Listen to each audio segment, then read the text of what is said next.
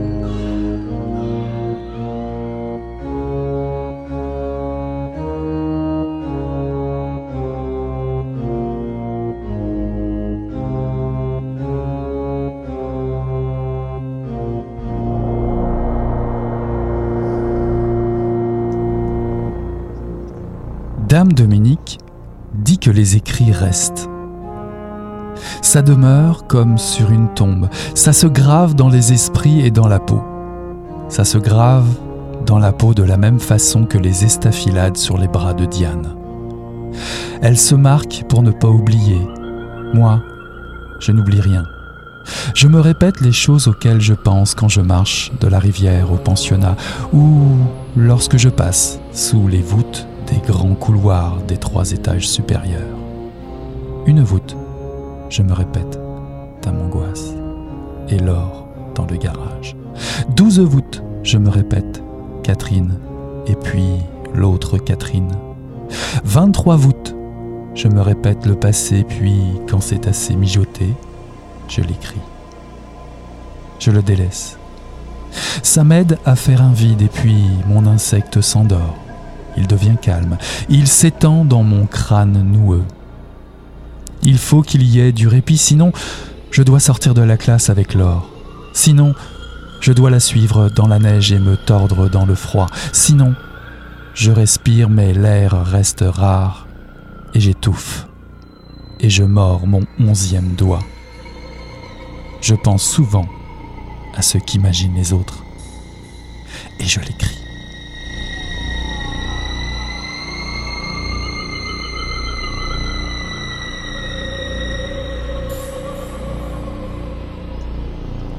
Bonsoir à toutes, bonsoir à tous. Ceci est un extrait d'école pour filles par Ariane Lessard, paru en 2020 aux éditions La Mèche. Ariandre a un insecte qui brouille les pistes, qui prend les commandes à sa place et lui fait tirer les cheveux des autres filles. Catherine aime avoir les mains propres lorsqu'elle écrit, surtout si cela fait plaisir à Dame Dominique. Colette aime les belles mains des grandes, en particulier celles de Benoît. Frédéric craint d'être mis à l'écart par Catherine si elle lui révèle que Diane ne mange jamais à sa faim. Pour Corinne, être une femme est une blessure. Et puis il y a Laure, Annette, Léa et d'autres encore, dans ce pensionnat pour jeunes filles perdues dans une vaste forêt. Les plus jeunes ont de 10 à 15 ans, les plus vieilles de 16 à la vingtaine. Certaines ont disparu. On imagine croiser des fantômes dans la cave de cet établissement ou même dans le garage au fond du jardin. Les institutrices, Dame Françoise, Dame Angoisse ou Dame Anne, connaissent des secrets du monastère, de ceux qui sourdent entre les dalles blanches, comme ces racines qui n'oublient rien. Entre colère et violence, c'est la vie qui veut éclore dans ce couvent fermé comme un poing. Ce deuxième roman choral est hypnotique et possédé par les voix des pensionnaires et des institutrices de ce lieu, sans nom, sans âge. Je vous invite ce soir à découvrir un univers fascinant, dérangeant, un endroit retranché où l'autrice libère une parole furieusement habitée. Je reçois ce soir à Mission Encre Noire Ariane Lessard. Bonsoir Ariane. Bonsoir. Vous publiez votre premier roman, Feu, aux éditions La Mèche en 2018. 2019, euh, vous coéditez Zodiac, un collectif d'autrices sur l'astrologie, également euh, paru euh, chez La Mèche. Puis en passant, ces deux entrevues sont écoutables sur le site de choc.ca, sur, la page de Mission Encre Noire. La même année, en 2019, chez Québec Amérique, vous publiez également le collectif veut, on vous retrouve régulièrement aussi dans des revues comme 5 euh, ou euh, Lettres québécoises. École pour filles est votre second roman. Alors autant feu euh, nous, nous menait au Québec le long d'un chemin de terre d'un simple village sans nom, où se situe cette fois-ci École pour filles? Sur une montagne, dans un pensionnat pour jeunes filles. Il n'y a pas encore là de lieu précis. C'était voulu que ça puisse être un peu n'importe où, dans n'importe quelle école. Mais c'est un endroit, euh, en fait, euh, qui l'hiver euh, est inatteignable. Donc les filles restent là ensemble en huit hum. Le roman se déroule sur, sur une année, une saison, automne, hiver, printemps et été. Y a-t-il une progression chronologique dans le récit? Quelle importance revêt cette saisonnalité qui est très marquée? Euh, j'avais envie d'explorer ça, euh, entre autres parce que je voulais aussi beaucoup explorer la nature dans l'écriture, mais j'ai l'impression que le roman est un peu cyclique. Tu sais, euh, déjà, ce sont des jeunes filles qui arrivent à un âge où elles deviennent des femmes, mais ces jeunes filles-là savent que elles sont pas les premières à le devenir parce qu'il y a en fait il y a plusieurs classes. Il y, a, ben, a la, il y en a deux. Là. Il y a la classe des adolescentes, la classe des plus vieilles qui elles sont déjà devenues femmes. Donc, je pense que j'avais envie de mélanger aussi un peu euh, ces saisons-là euh, à l'année qui passe, mais aussi au fait que c'est continuel. Quand les plus vieilles partent de l'école, il y en a des plus jeunes qui arrivent. Donc, il y avait vraiment, euh, j'avais envie d'explorer cette espèce de circularité, tu sais, autant dans les saisons que dans ces, filles-là qui, deviennent des femmes, en fait. Mhm. Alors, le pensionnat est pris euh, par la neige six mois par année, 21 euh, pensionnaires et six employés, moins une quand la directrice s'enfuit. Quelle est l'atmosphère euh, entre, entre ces, ces murs? Parce qu'elle est présente, puis elle est absente. Oui, j'avais envie d'avoir une atmosphère, disons-le, un peu comme à la feu, là, plutôt hantée de ces ces femmes-là qui, qui, qui, longent les murs. Euh, je dirais que c'est une atmosphère plutôt pesante là, pour avoir été euh, déjà pas enfermée, mais si on veut confiner avec plusieurs autres personnes dans des endroits comme ça, on dirait que ça fait tout le temps ressortir, si on veut, le, la, la sauvagerie des personnes. Il y a beaucoup de gens qui ont affilié aussi ce, confinement-là d'école pour filles à The Shining, euh, quand euh, l'auteur s'en va euh, dans, le chalet tout seul, l'hiver, qui peut pas sortir, tu ça, je pense que ça fait ressortir aussi, c'est ça l'animosité des personnages. Alors, École pour filles, c'est un roman choral. Hein. plusieurs voix s'entrechoquent, s'interpellent. Une sorte de dialogue s'établit entre, entre ces jeunes filles. Quel rapport entre, entretiennent-elles entre elles? Sommes-nous dans une forme de, de sororité très serrée, solidaire ou pas, tant que ça finalement? Je dirais pas tant que ça, mais je dirais aussi qu'elles sont à un moment de leur vie euh, ben déjà assez particulier parce que c'est vraiment le passage de la, si on veut, la fin de l'adolescence à l'âge adulte. Je pense que c'est l'âge en question pour les filles où on est souvent en train de se comparer, euh, en train de pas être tout à fait euh, douces les unes envers les autres. Sororales dans le sens où elles vivent toujours ensemble, elles n'ont pas le choix euh, de, de partager certaines choses ensemble, mais aussi au sens où elles sont liées par quelque chose puis, euh, je veux dire, ça n'empêche pas euh, les chicanes. je dirais que les relations sont plutôt tendues, euh, en effet. Euh, sont des petites filles qui sont habitées d'une certaine violence. ça dépend des personnages aussi. Là. Il y en a certaines qui, mhm. qui voient les plus grandes comme ah, des quasiment des, des possibles amoureuses, comme des, possibles en devenir, alors qu'elles sont encore, si on veut, asexuées, trop jeunes pour savoir qui elles vont devenir. Il y en a certaines qui sont bon déjà beaucoup plus, on dirait, intéressées par la vie de solitaire. celle entre autres qui est qui, est intéressée par l'écriture aime vraiment, tient à sa solitude. Euh, mais il y en a qui, qui viennent en, doublon, tu sais, il y en a certaines, Corinne et Colette, qui sont comme euh, les, les deux euh, les deux noms en C qui viennent toujours ensemble. Annette qui elle est ici amoureuse de tout le monde. tu sais, je pense qu'il y a vraiment une panoplie de, différents euh, rapports entre les personnages. Mm, on reviendra, on reviendra sur les personnages, en prendra quelques-uns pour justement euh, décortiquer plus en détail un petit peu ces rapports-là. Mais avant, avant toute chose, j'aimerais aussi euh, parler de, lieux symboliques. Il y a comme des lieux symboliques qui traversent très fort, hein, qui traversent ce roman, notamment la cave et le garage. Que représentent ces deux lieux dans, dans votre roman?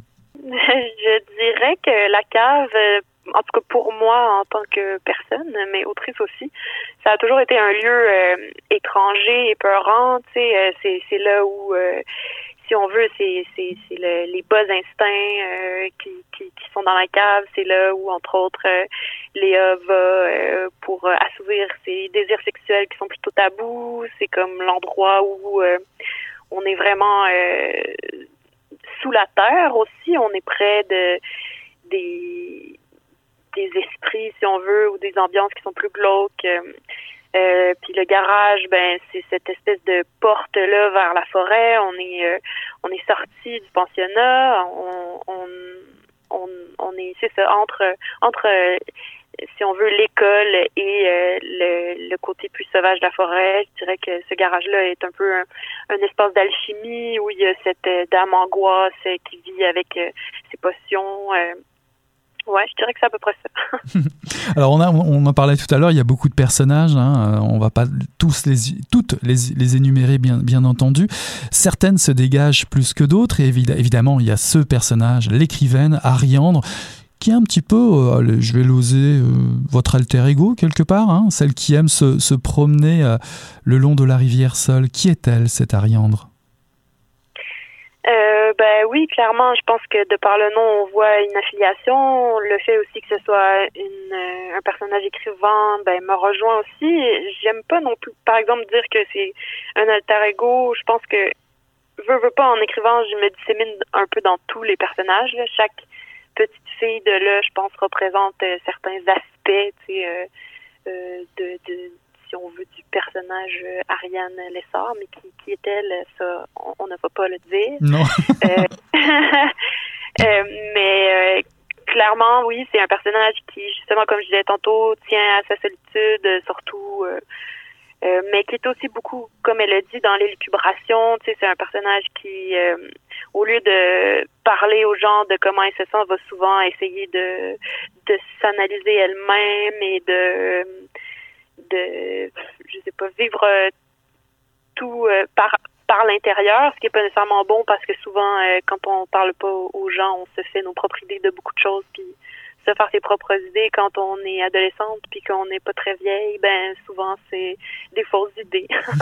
D'ailleurs, elle déclare être commandée par un insecte. Alors évidemment, S'agissant d'insectes, euh, ça m'a rappelé quelques souvenirs. Je me suis dit, ah, cet insecte, euh, est-ce qu'on est dans quelque chose de proche d'un, allez, j'ose ça, William Burroughs, l'insecte comme une drogue, la machine à écrire junkie, hein, qui établit un lien organique avec l'autrice, ou bien plutôt l'insecte euh, de la métamorphose de Kafka, la mutation, le devenir animal, l'espèce d'instinct créatif, ça serait quoi? Ça serait l'un ou l'autre? Ou Ça n'a rien à voir peut-être.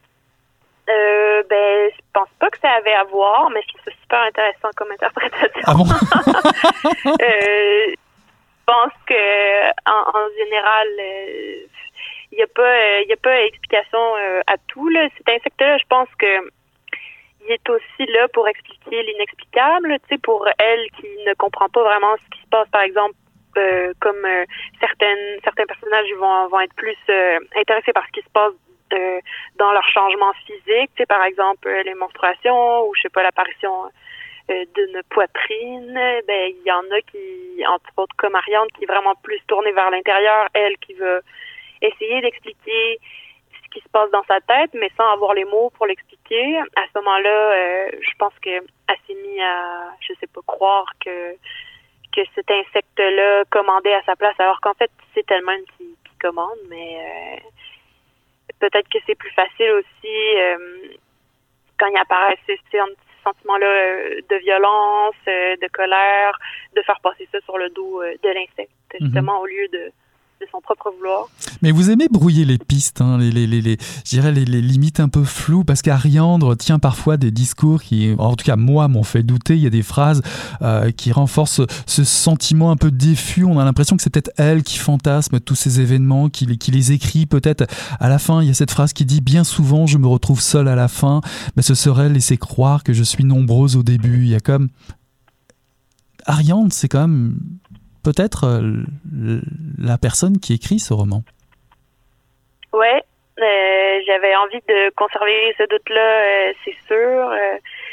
je pense que oui, ça pourrait être elle. Par contre, qu'est-ce qui explique à la finale, quand elle dit qu'elle est seule, finalement, elle n'est pas seule. Il y a encore quelqu'un qui arrive après pour avoir une parole, si on veut, encore plus profane. je veux pas vendre de punch, là mais j'aime euh, jouer avec ce flou-là. Évidemment, euh, moi, c'est un jeu. là. J'aime prendre au piège euh, les lecteurs. J'aime aussi le fait que les interprétations soient absolument libres. Tu sais, dans les œuvres, moi, les, les œuvres qui m'ont le plus fasciné quand j'étais, je sais pas, au bac, c'est quand je tombais dans, par exemple, du Faulkner où on m'expliquait absolument rien puis on me laissait la liberté de d'interpréter des voix qui étaient absolument hermétiques. Là, je pense pas que école soit si hermétique, peut-être moins que feu, mais euh, là-dedans, clairement, j'avais j'avais le cette envie-là de jouer, oui, avec euh, le lecteur et lectrice, mhm. évidemment. Et il y a d'autres types de personnages. J'aimerais parler de, de Corinne également, qui est un personnage, c'est une terrienne, hein, Corinne, hein, qui a quitté la ferme de force. Euh, elle, voudrait être un garçon. Euh, elle trouve qu'elle n'a pas le bon sexe pour, euh, pour revenir vivre dans, dans sa famille, auprès de ses frères, là où elle se voit vivre. Elle, elle dit ne pas avoir le bon sexe. Ce trou l'empêche de retourner chez elle, chez moi, dit-elle. Elle dit également on ne gagne pas sans l'appui du diable dans son pantalon. Qui est-elle, cette Corinne? Corinne, je pense que c'est une petite une petite féministe euh, en devenir. Euh, c'est une fille qui justement est vraiment en colère contre contre son vagin parce que elle a l'impression qu'il à cause de, de, de lui, elle est pas traitée de la même façon que ses frères et puis ça ça la fait ça la fait chier. elle aimerait elle rester à la maison et et, et, continuer de travailler euh, avec ses frères. Clairement, elle dit que c'est à cause de ce trou-là qu'elle s'en va au pensionnat, même si elle n'a pas vraiment envie d'y aller. Je pense que c'est un autre personnage euh, plutôt en colère. Puis c'est aussi, euh, tu sais, je veux dire, justement, à l'adolescence, c'est ce moment-là où, en général, les jeunes filles commencent à se poser des questions sur leurs attirances. Mm-hmm. Elle, c'est clairement quelqu'un qui, j'ai l'impression, est est un, un garçon dans le sens où elle a tellement été élevée comme un comme un garçon qu'elle arrive à l'école entourée de filles, elle sait pas comment réagir, elle sait pas quelle est sa place. Puis euh, tu sais, elle vit des changements justement euh, euh, ben comme toutes les autres, mais c'est elle entre autres qui amène euh, cette apparition là du sang dans son pantalon et qui est un peu à la Carrie un peu apeuré de ça sans savoir le comprendre, mais finalement, c'est cette apparition-là euh, du sang dans sa culotte qui va finalement peut-être lui faire euh, juste le mot anglais, là, mais embrace sa féminité. Enfin, le fait de voir qu'il arrive quelque chose, tu sais, de à ce point-là euh, transformateur, peut-être va elle la faire changer aussi pour le mieux, mais mhm, mhm je suis pas sûre non plus de comment elle va euh, tourner en vieillissant. Là. Alors vous évoquez effectivement les, les, menstruations, les scarifications de certaines, la violence d'autres jeunes filles qui veulent échapper aux bonnes manières, aux bonnes manières de faire. Il y a toute la symbolique des sorcières, du poison. Est-ce que cette violence est une façon d'interroger le regard du lecteur, de la lectrice sur la souffrance qui habite ces jeunes filles dans votre roman, mais les jeunes filles en général, autour de l'érotisation du corps à la puberté, un corps qui finalement leur échappe en quelque sorte. Mm-hmm. Ben oui, qui leur échappe complètement. Euh, bon, je pense que en écrivant école, j'avais vraiment envie aussi de d'explorer euh, ben, le thème de l'adolescence au féminin, mais d'une façon dont je l'avais pas lu avant vraiment. Euh, souvent, quand il y a des livres qui sortent sur cette période, c'est comme on parle toujours de euh, du désir de cette adolescente pour tel garçon. Euh, tu sais, on, on, on arrive, on n'est pas, on n'est pas dans le dans l'organique, on n'est pas dans dans le ces filles-là euh, sont à l'école, elles étudient, sont des petits intellectuels. J'avais vraiment envie d'explorer euh, cet âge-là, mais d'une, c'est ça, là, de, de l'intérieur, si on veut, ou du, sans, sans tabou, sans secret, essayer de sortir du côté vraiment euh, rose et doux de cette adolescence de jeune fille pour vraiment euh, montrer la, noirceur aussi qui peut s'y cacher, je pense. Parlant, parlant d'organique, la nature est très présente aussi. Ça, l'était déjà dans Feu, hein, si on se remémore bien. la forêt, les racines. Est-ce que cette forêt, cette nature, est-elle plutôt un, refuge ou plutôt une menace cette, cette forêt qui est un peu le, le réceptacle symbolique d'une féminité qui serait plus riche plus belle, nourricière, secrète? Est-ce que cette, cette, forêt, cette nature permet de sortir des schémas de cette société aliénante, étouffante, mortifère du paternalisme? Euh, Je pense que oui, puis je pense que euh, à quelque part, école était un peu écrit en réponse à Feu, Feu qui se termine avec euh, un, village patriarcal brûlé, si on veut. là, on est encore dans un système qui veut, veut pas, même s'il y a que des femmes, cette espèce de hiérarchie euh, et, d'autorité des professeurs. Il y a certains personnages qui veulent absolument euh, en sortir, dont cette petite Laure, cette petite sorcière qui, elle, préfère, comme elle a dit, les, les savoirs de la nature aux savoirs plus, si on veut, académiques. Puis ben oui, clairement, euh, je pense que cette forêt-là, pour certains personnages encore là, est un, un, terrain de jeu, un espace justement euh, où tout est possible, tout est en fait où elles sont libres, où elles vont euh, pour faire des promenades, cueillir les herbes hallucinogènes.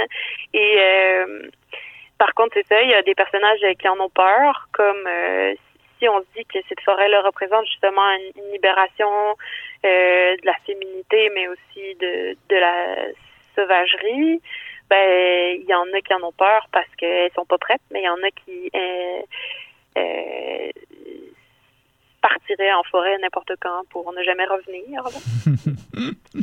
Alors, littérature de l'imaginaire, euh, roman initiatique, roman d'apprentissage, vous jouez vraiment sur différents styles. Hein. Ici, euh, vous aimez euh, laisser planer les énigmes. Hein. Lors même, un, de vos personnages s'exprime sous une forme poétique. il y a parfois certains chapitres qui s'intitulent Ce que dirait une telle. Alors, il s'agit d'un prénom. Alors, pourquoi hein, Pourquoi ce, temps de mystère euh, Pourquoi ce que dirait une telle Pourquoi ne le dirait-elle pas elle-même? Euh, ben, je pense que c'est pour jouer aussi avec le doute euh, du personnage écrivant, parce que euh, à la fois, je dirais, à l'adolescence, on a on a un monde, une psyché personnelle vraiment très forte où on se met à se poser énormément de questions à la fois sur nous-mêmes, sur l'extérieur, sur notre corps, sur se passe dans, dans nos têtes au, point de vue des idées. Mais je pense aussi que euh, on est absolument euh, si on, obnubilé par euh, ce que pensent les autres de nous. Et là, ce point de vue-là, de ce que dirait quand j'écrivais, moi j'avais envie que ce soit plutôt la possibilité de de la pensée, par exemple, d'Ariandre, écrivante, qui, elle, euh, s'imagine ce que les autres sont en train de penser, justement. Elle qui dit qu'elle invente euh, des petites filles dans ses carnets, qu'elle fait de la place pour euh, les prochaines arrivantes. Je pense que à la fois, c'est que c'est un personnage qui veut s'écrire elle-même, mais qui écrit aussi l'environnement autour d'elle. Puis je pense que c'est ce que dirait là représente justement le fait que elle est en train de se penser elle-même à travers les autres aussi. Mhm. Ah ben, y a de toute façon, il y a des belles pages d'écriture sur l'écriture euh, se permet euh, de dévoiler, que vous dévoilez en fait certainement. Euh, Ariandre dit que l'écriture est d'une certaine façon euh, se replier dans un lieu clos, ben, comme un garde-robe dans le, dans le roman. Elle dit euh, écrire, c'est s'effacer, ouvrir la chambre des autres en leur absence. C'est être une personne qui possède tous les pouvoirs, tout en précisant aussi que l'écrivaine pourrait être euh, vulnérable, fragile, tellement elle est sincère, et, c'est écrit vulnérable comme un vase à fleurs qui ne casse que si les coups sont donnés au bon endroit. Ça vous parle, hein, ça? Est-ce que l'écriture est, comme un formidable été solitaire, comme à la fin du roman? Euh, Oui, vraiment. Euh, en tout cas pour moi. c'est drôle parce qu'en ce moment, je suis en retraite d'écriture aussi dans un chalet, puis comme c'est magnifique là. Je veux dire, j'ai que le temps d'écrire, puis euh, clairement en ce moment c'est comme si l'été s'était rallongé euh, pour moi là. Euh, mais oui, euh, je, suis d'accord. on vous souhaite, on vous souhaite un bel été. Ariane Le Sart signe ici un roman euh, touffu à la parole euh, diablement libre que je vous recommande, hein, rien que pour contrer les, les, relents de discours bien conservateurs actuels hein, dans les médias autour de la fameuse Covid et, de ses effets. École pour filles par Ariane Le Sart, paru en 2020 aux éditions La Mèche. Merci beaucoup Ariane d'être venue nous rendre visite à Mission Encre Noire.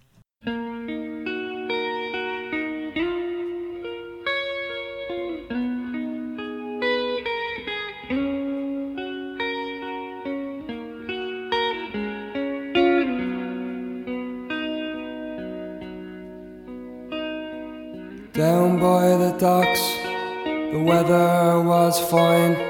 The sailors were drinking American wine, and I wished I could go back to spring again. Now they're all gone, that's life moving on. Some stay behind to get drunk on the sun. They wish they could go back to spring again. Oh, such a spring. Oh, such a spring. Oh, such a spring.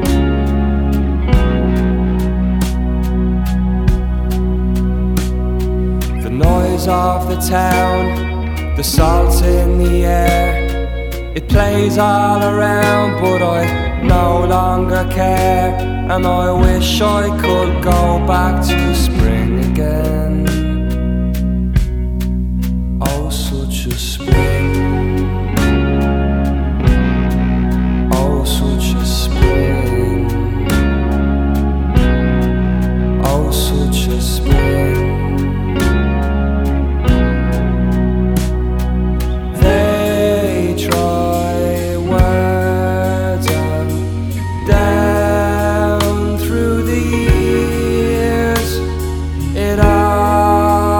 turns to tears. They don't know, but they try anyway. The clouds cleared up, the sun hit the sky. I watched all the folks go to work just to die.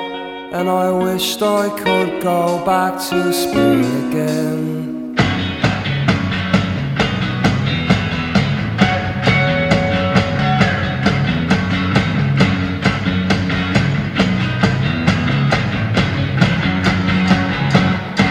Le parc se peuple peu à peu de vieux travailleurs de shop, de bougons, de jeunes bourges, de familles et de fêtards qui se côtoient sous les parasols bleus portant l'inscription Saint-Jean-Baptiste. La scène est aussi déserte que les loges à l'arrière. Le gars de la sécurité me dit que je peux pas passer. Les tests de son auront lieu dans une heure. Le monde fume, je fume. Ils mangent, je regarde. Ils boivent, je rêve. Aucune goutte d'alcool avant moi, Mac, aussi forte que soit la tentation. Aucune. Je pense aux longues journées et à l'amour investi dans la fabrication du mot. Paul Morand disait que le temps respecte pas ce qui se fait sans lui. La femme aussi. Je vais tout perdre. Anaïs et la bière. La patience est une vertu stupide. Cette butte est un ancien dépotoir. Le sol qui la compose est l'un des plus contaminés de l'île de Montréal. Et sur ses flancs, d'énormes érables s'imposent. L'espèce humaine pourra bien disparaître sous ces marées de déchets. la nature s'en. Elle survivra.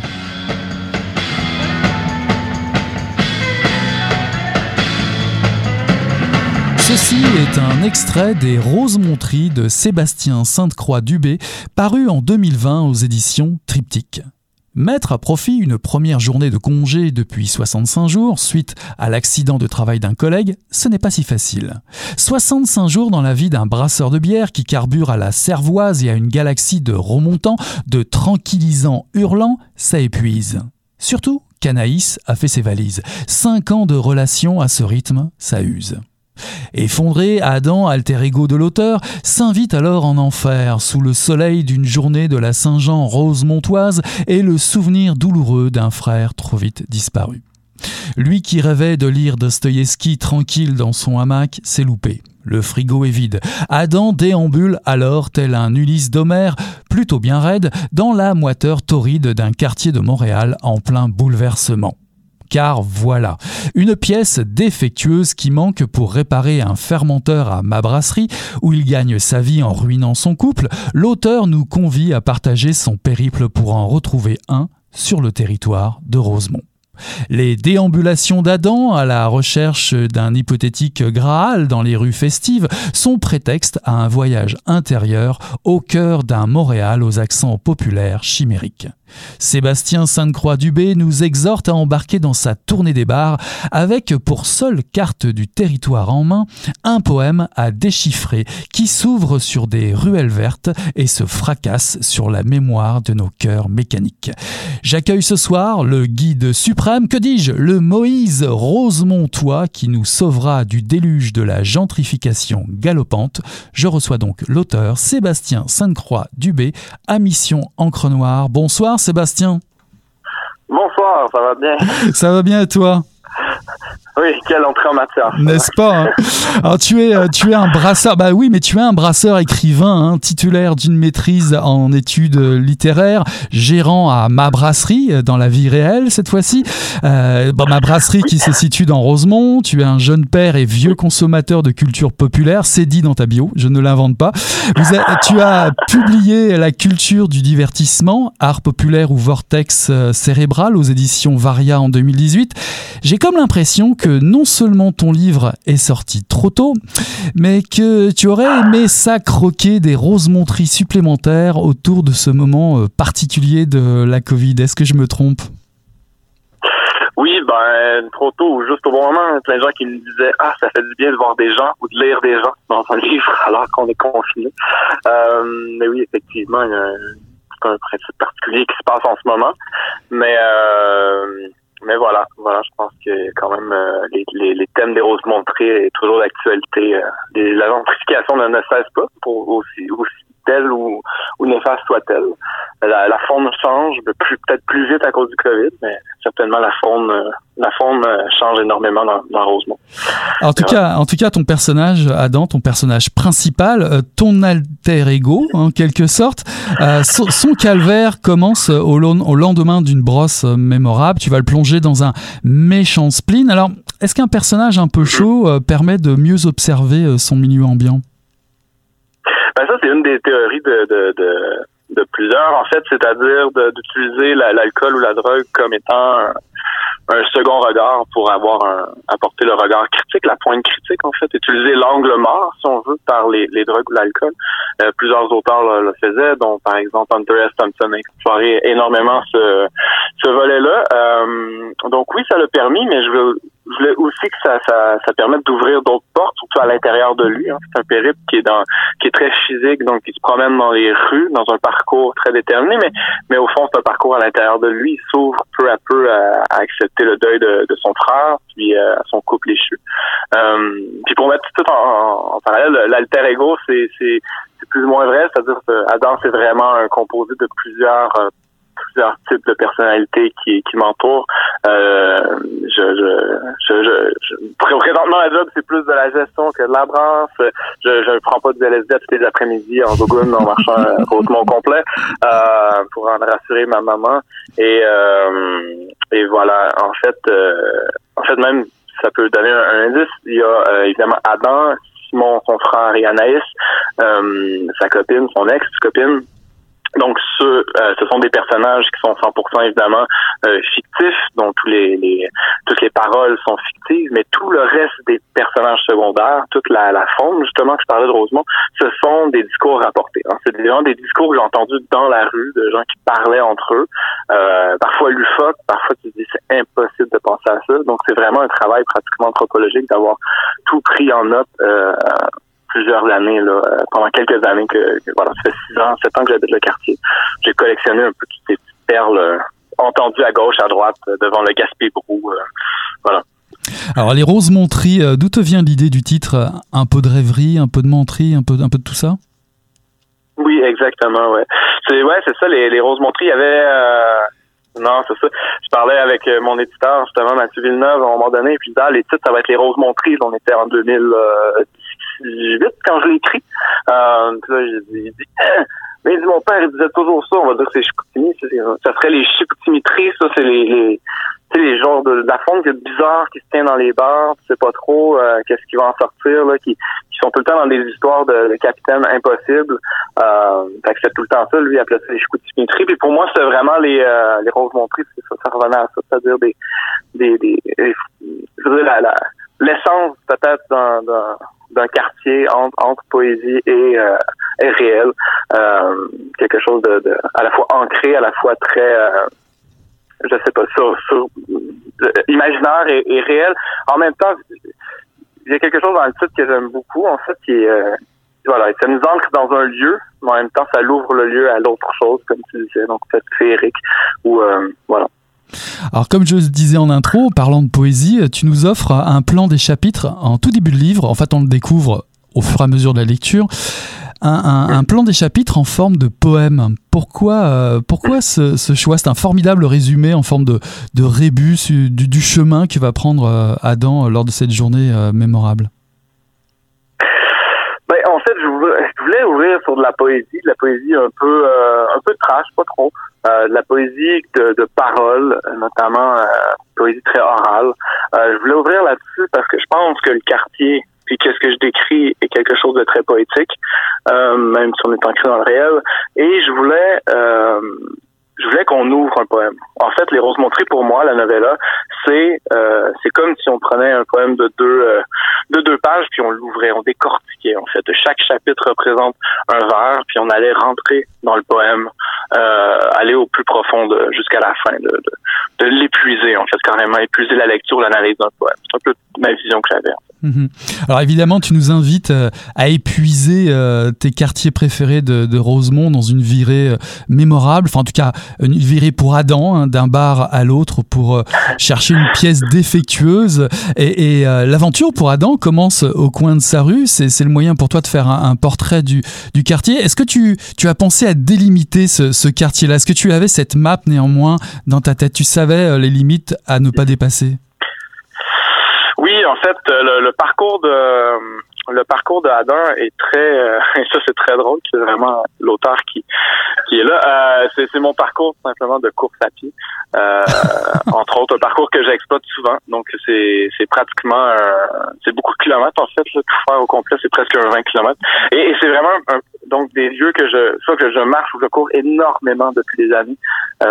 donc je, et, j'avais délimité parce que je voulais toucher les différentes zones. Je vraiment aller voir euh, au, flirter avec quasiment la petite Italie jusqu'à passer Saint-Michel Vio avec tout le parc Maisonneuve et, et euh, le jardin botanique, le quartier Angus. C'est énorme, Rosemont, comme quartier en fait. Euh, pas comme quartier, mais comme comme secteur. Mm-hmm. Et c'est et ça, je voulais le montrer aussi, c'est-à-dire qu'on passe, on passe de différents établissements, on voit aussi les, différents degrés de gentrification des lieux, puis on voit les lieux se transformer ou en tout cas en pleine, en pleine mutation.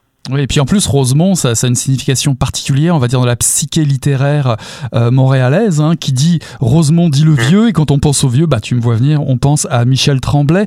Euh, mhm, est-ce que, est-ce que ça y ressemble encore? Et tu, évidemment, la réponse est, toute trouvée, j'imagine. Mais euh, n'empêche que le, parcours d'Adam est, est, pittoresque. Hein, on, va, on va mhm. vraiment vers cette idée-là, quand même. Oui, en fait, il y a, y a plusieurs choses que je voulais faire avec ce petit, euh, ce petit roman-là.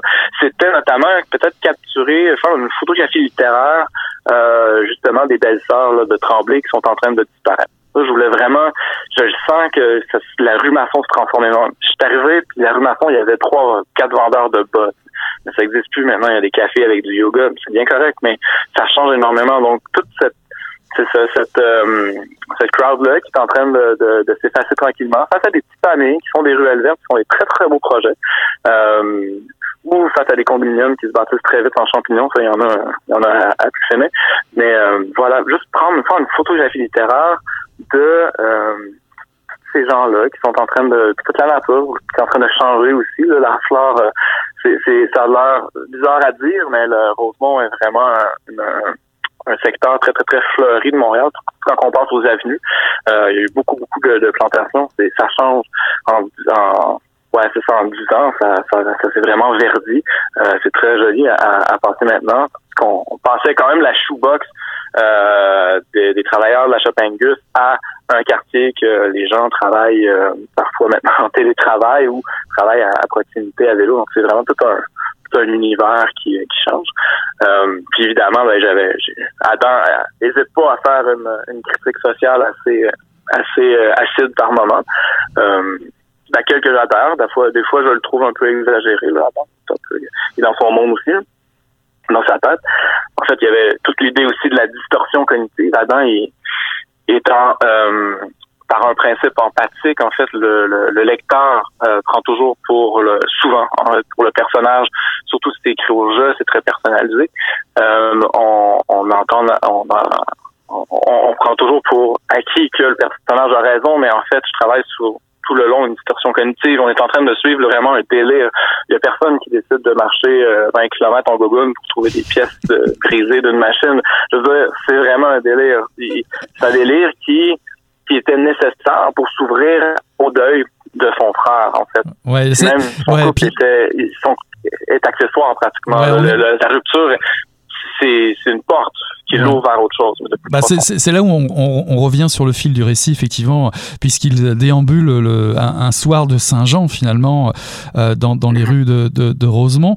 Mais justement, euh, Adam, euh, si on y revient un peu deux secondes, est-ce plutôt un rêveur, un moraliste, parce qu'il critique hein, l'endettement des ménages, l'embourgeoisement, l'avidité des gens, euh, l'utilisation abétissante des, des, réseaux sociaux, et j'en passe, un paternaliste, les, les, les cultes des cônes oranges, ça, j'encourage je, lectrices et lecteurs à voir ce passage-là, c'est très drôle. Euh, avec comme guide suprême comme ça le stade olympique, ça c'est très très drôle. Effectivement, tu en parlais au début, j'y avais pensé, mais ça ressemble quand même à du Hunter S. Thompson, Las Vegas en moins, certains, mais t'as as le goût pour ça, ça, t'inspire ce genre de, de, style d'écriture, non?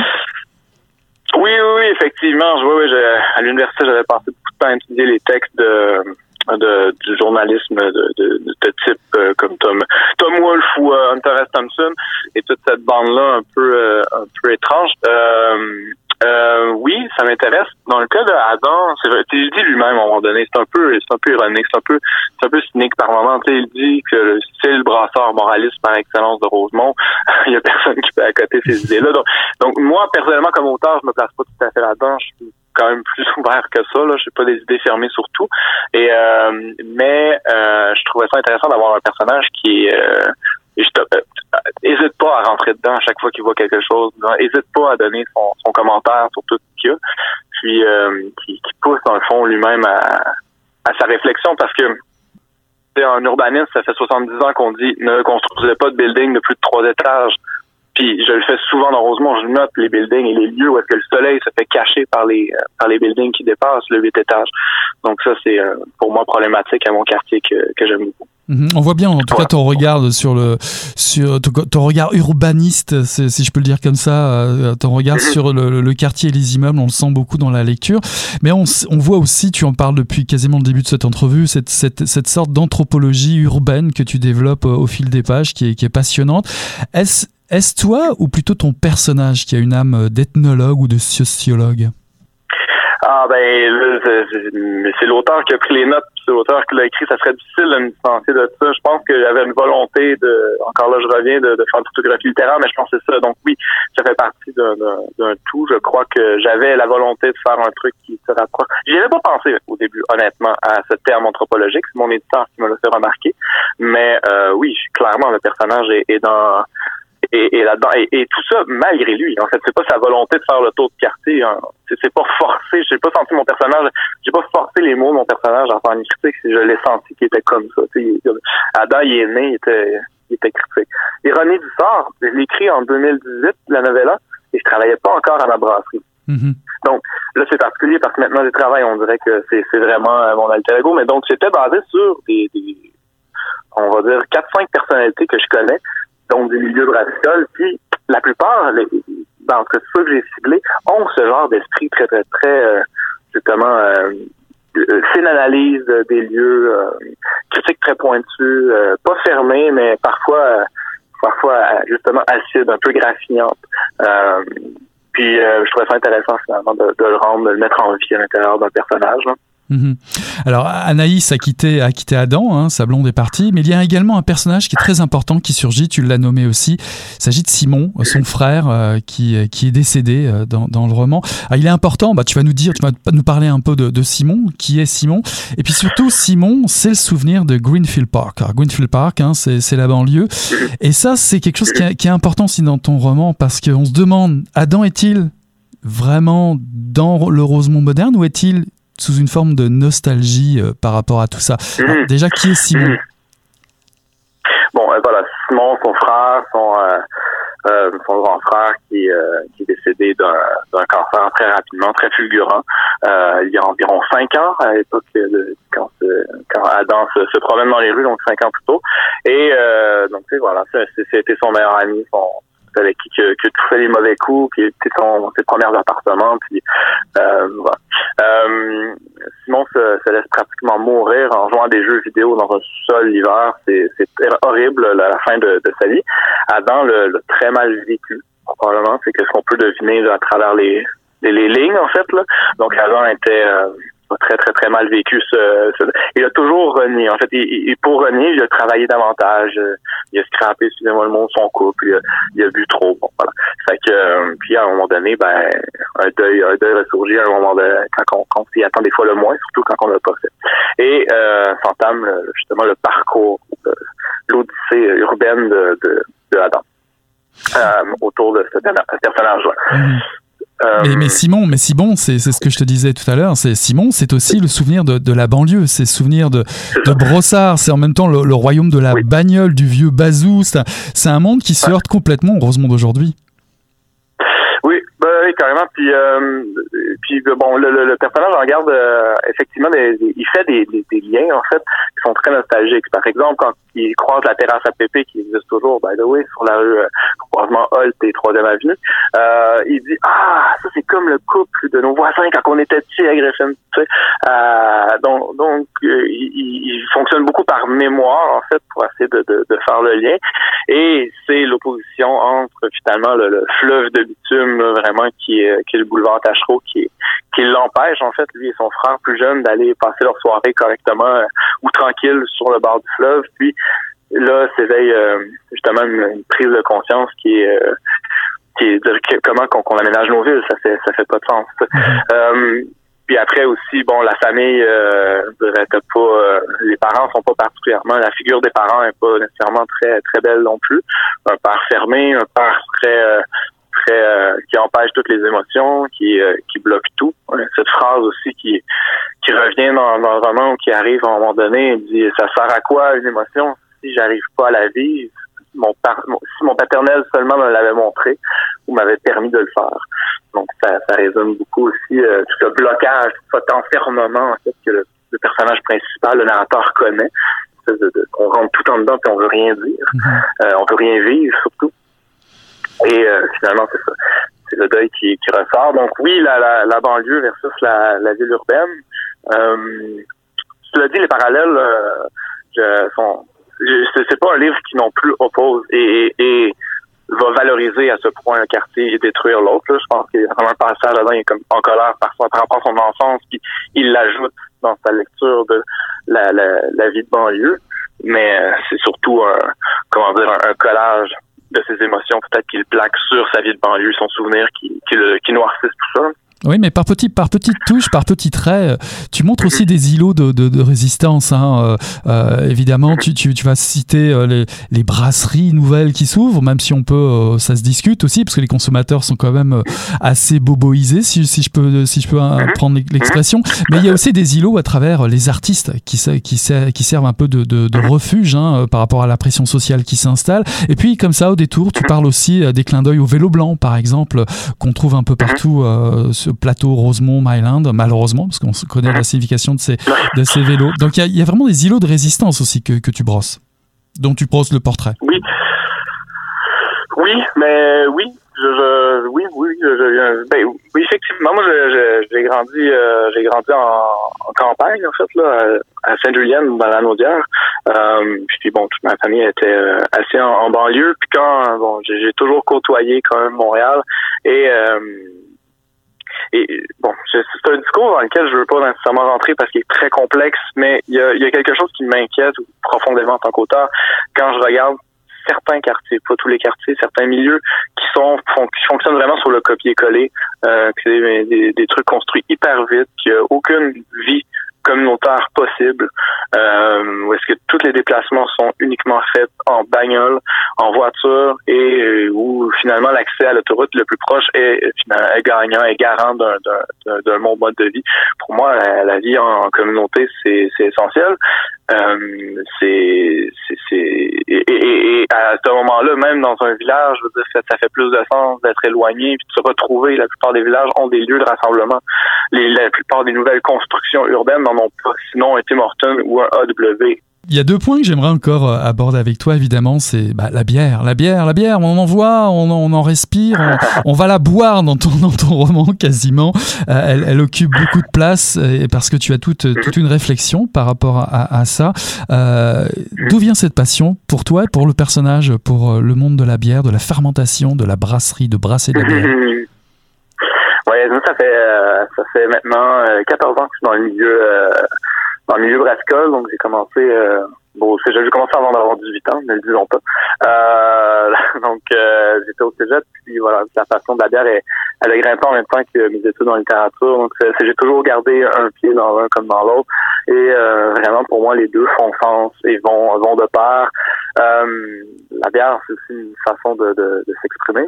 Quand on brasse la bière, on part souvent d'une idée, euh, d'un thème, d'une musique qu'on a entendu, puis on arrive à faire des, des saveurs. Donc c'est quand même quelque chose de le fun. Puis il y a vraiment l'élément rassembleur, l'élément de nouveauté, découverte, euh, respect, euh, une éthique à ça, c'est-à-dire qu'on fait des produits de plus grande qualité qu'on essaie de consommer en moins grande quantité.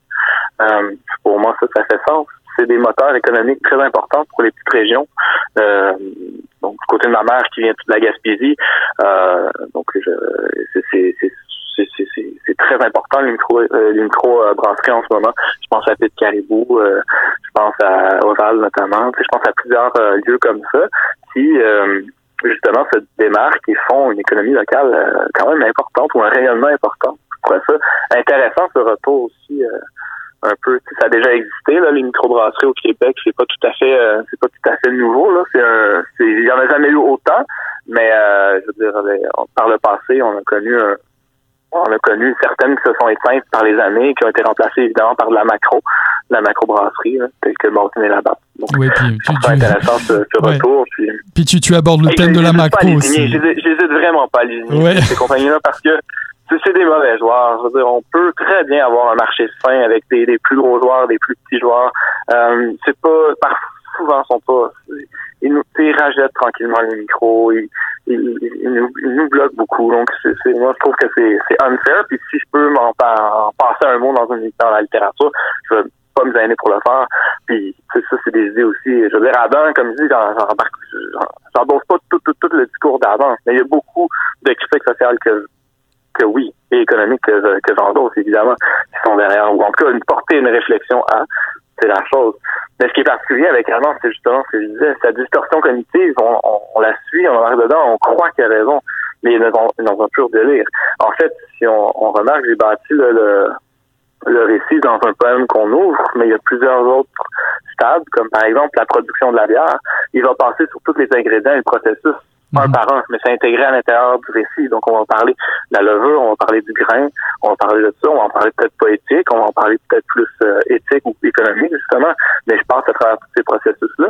Tout comme je passe à travers tous les, les processus euh, d'ouverture vers le deuil, en fait. Hein.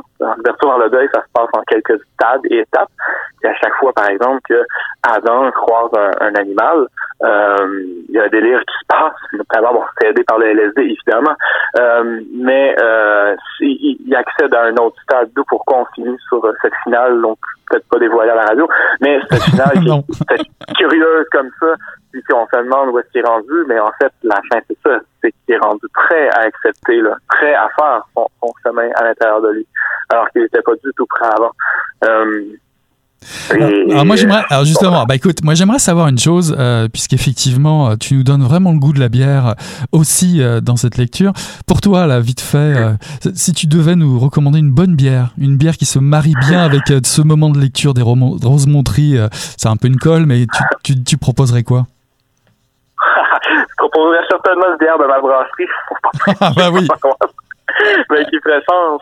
Euh, oui, ben, j'irais probablement avec une, euh, une bière comme euh, bière de quartier, comme la 3 balles de prise, par exemple, qui est une IPA, une NEPA, même New England IPA, euh, donc très aromatique, beaucoup de houblon, très fruité, litchi, mangue, poire, euh, n'est pas, pas beaucoup d'amertume, une belle rondeur, une belle mousse, un corps vraiment mmh.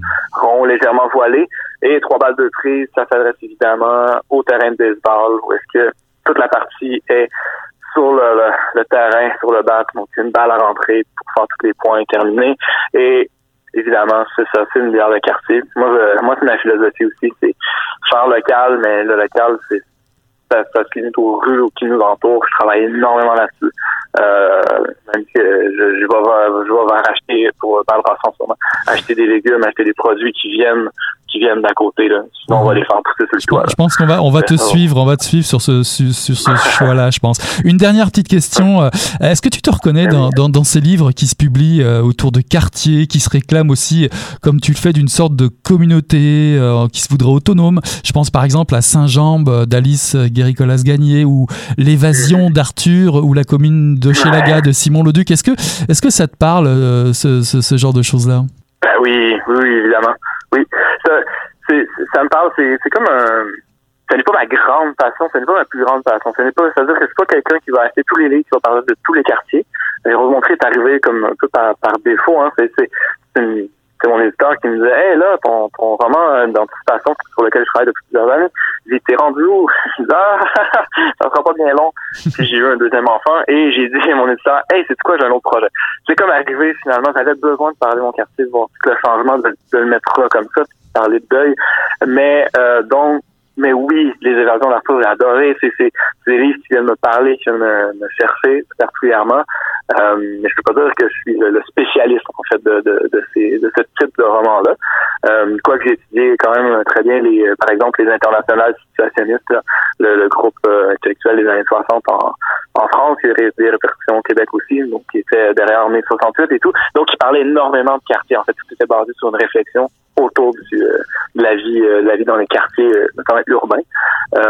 donc, c'est quelque chose qui, qui évidemment me passionne.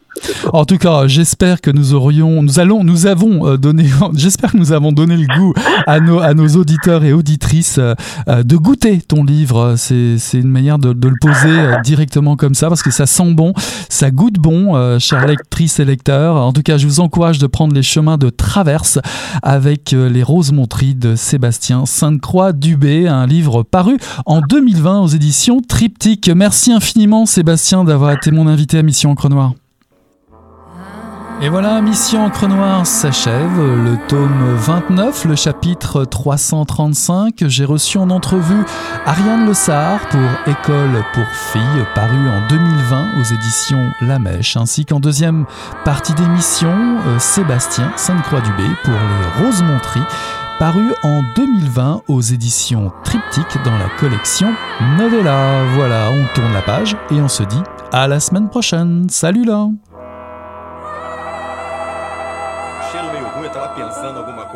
fedeu, acho que. Pô, o negócio tava bom, bicho. O negócio tava bom, só quando ele tava tão entupido. Gostoso! Quem diria, hein? Greta Garbo acabou de irajar, hein? É, mas eu tava falando pra você, né? Depois que eu passei a me sentir, aí o negócio ficou diferente.